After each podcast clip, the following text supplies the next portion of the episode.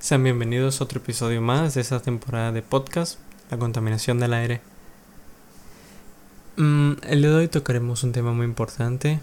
Es uno de los factores que afecta y provoca la contaminación. Hablaremos de lo que es y son las lluvias ácidas. Okay. El concepto de lluvia ácida engloba cualquier forma de precipitación que presente elevadas concentraciones de ácido sulfúrico y nítrico. También puede mostrarse en forma de nieve, niebla y partículas de material seco que se posan sobre la tierra.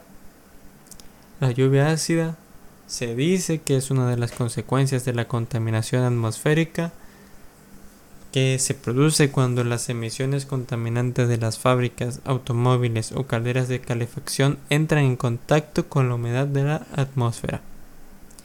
Se dice que estas emisiones contienen óxidos de nitrógeno, dióxido de azufre y trióxido de azufre, que al mezclarse con agua se transforman en ácido sulfuroso, ácido nítrico y ácido sulfúrico.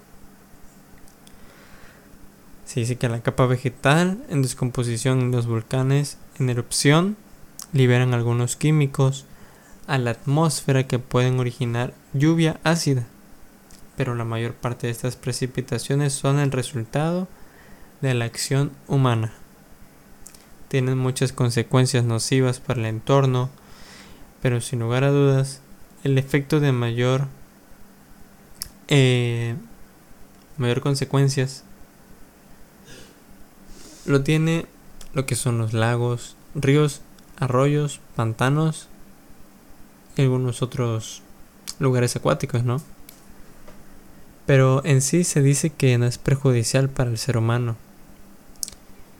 O sea, no es dañino al entrar en contacto con la piel y el agua o la nieve. O sea que está contaminada. No hay riesgo en la salud. Pero, sin embargo, los gases que provoca esta lluvia, lo que son los químicos los gases químicos, que es el óxido de nitrógeno, el dióxido de azufre y trióxido de azufre, esos tres sí son nocivos, o sea, sí son dañinos para el ser humano.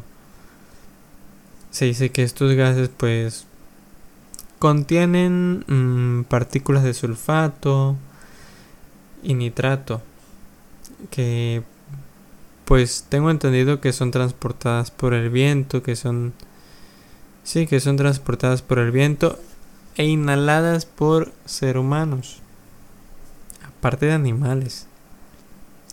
Esos gases sí pueden provocar eh, que son enfermedades al ser humano, por ejemplo las enfermedades respiratorias, que esas sí son una de las más fuertes.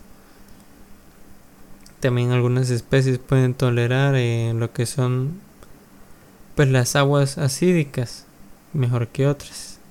Pues, sin embargo, en un ecosistema interconectado lo que afecta a algunas especies, pues con el tiempo acaba afectando a muchas más a través de la cadena alimenticia. Lo tenemos claro. Incluso especies no acuáticas como los pájaros eso sí lo sacaba, o sea, no lo sacaba peor, ¿no? Pero imagínense, el pájaro no es del sistema acuático, o marítimo, o marino.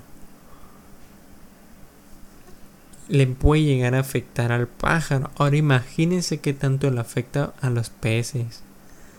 Al cocodrilo no tanto porque pues puede salir, ¿no? Pero regularmente se la pasa en el agua. Por ejemplo, los peces, delfines, ballenas, tiburones, mantarrayas, caballito de mar, camarón, tortugas. Es más fácil.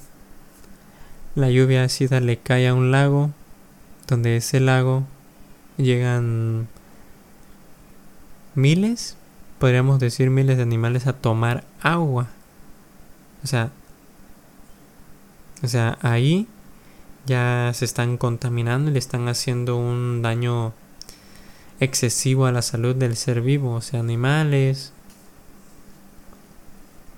Este también se dice que contamina selvas y bosques. o sea, especialmente los a los lugares que pues tienen mayor altitud, ¿no? Que esas son las que le mencioné.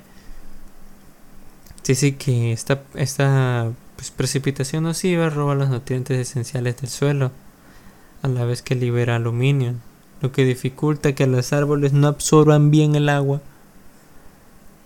Y también pues ese, ese ácido de la lluvia ácida pues dañan las agujas de las coníferas y las hojas de los árboles. Pero hay una pregunta que es importante porque pues permanecemos en México. Yo, mi familia, mi equipo, compañeros de salón, mis maestros, mis conocidos, los conocidos de mis compañeros, permanecemos en México. Entonces, la lluvia podría afectar a, a los lugares icónicos que son México. Por ejemplo, las pirámides de Teotihuacán. Ok, esa es una. Entonces la respuesta es sí. Afecta a las pirámides de Teotihuacán. Al ángel de la independencia de la Ciudad de México.